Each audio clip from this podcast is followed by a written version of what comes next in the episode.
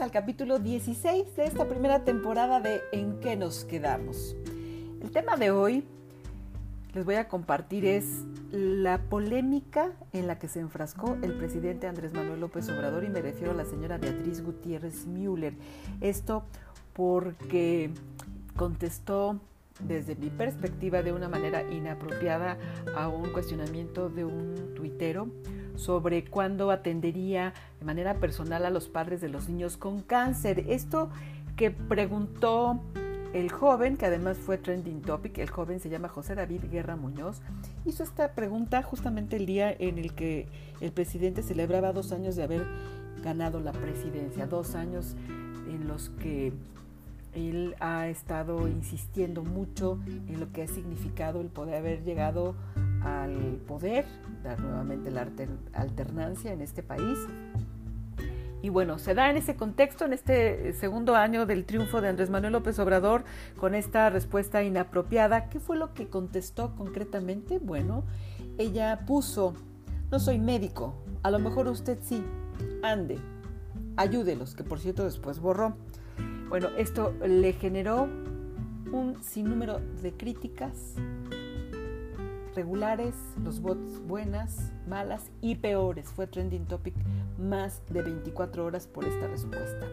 Así como ella pedía que Chumel Torres se disculpara por los agravios a su hijo, menor de edad por cierto, es que todos cuestionábamos en qué momento es que ella tendría la sensibilidad de ofrecer una disculpa a los padres y a los niños con cáncer por este tipo de respuesta, porque si bien es cierto ella no es doctora, también es cierto que gracias a eh, pues el lugar que ocupa, porque no tiene un puesto público, ella podría incidir de manera directa para lograr que estos pequeños recibieran atención. Así es que bueno, esto no sucedió durante el día.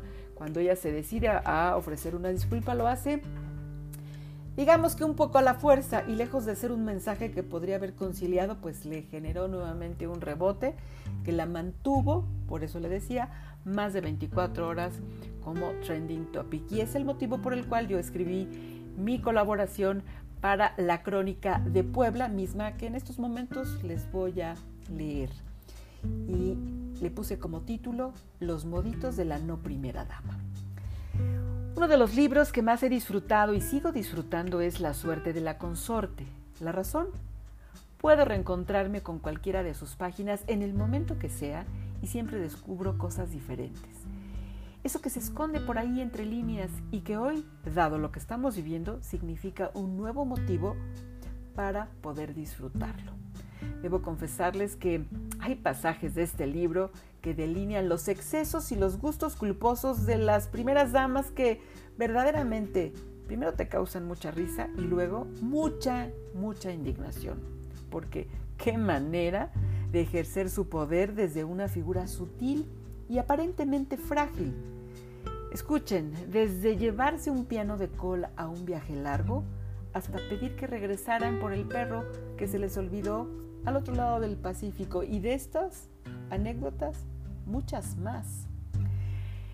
Le comparto también que el libro se editó por primera vez en 1982 y fue el resultado de una primera investigación que llamaron Las Primeras Damas, que por cierto fue censurada porque se inmiscuía demasiado en la vida privada del presidente y eso, eso estaba mal visto. De eso simplemente no se podía hablar. En la edición del año 2013, refiriéndose al capítulo de la exactriz Angélica Rivera, entonces esposa del hoy expresidente Enrique Peña Nieto, es que la autora del libro señaló que fue el comienzo del fin la figura tradicional de la primera dama en México, ya que la señora Rivera había dicho que se haría cargo de la asistencia social o que iba a dedicar su tiempo a la asistencia social y esto finalmente no lo cumplió. Muy diferente al desempeño y liderazgo que recordamos ejerció la esposa del hoy expresidente Felipe Calderón Hinojosa y me refiero a doña Margarita Zavala. Como dato complementario, les eh, digo que es desde la época de Guadalupe Victoria que se decidió que la esposa del mandatario en turno llevaría el cargo de primera dama y asumiría un título honorario, además de acompañar a su esposo en ceremonias oficiales y tener a su cargo tareas de índole social.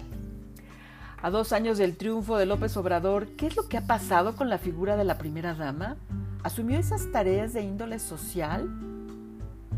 El nombramiento quedó de lado ya que Beatriz Gutiérrez Müller decidió que no, ni hablar, no asumiría esa función porque la considera clasista y discriminatoria. Sin embargo, pidió ser la encargada del Consejo Honorario de la Coordinación Nacional de Memoria Histórica y, Cultural, corrijo, de la Memoria Histórica y Cultural de México, la cual tendrá como objetivo principal poder preservar y difundir los tesoros nacionales para la memoria del país. Y yo pregunto, ¿esto es un capricho? Y también pregunto, ¿esto tiene un mayor impacto que las tareas de índole social? ¿Es clasista y discriminatorio tener este tipo de responsabilidades? Claro que no.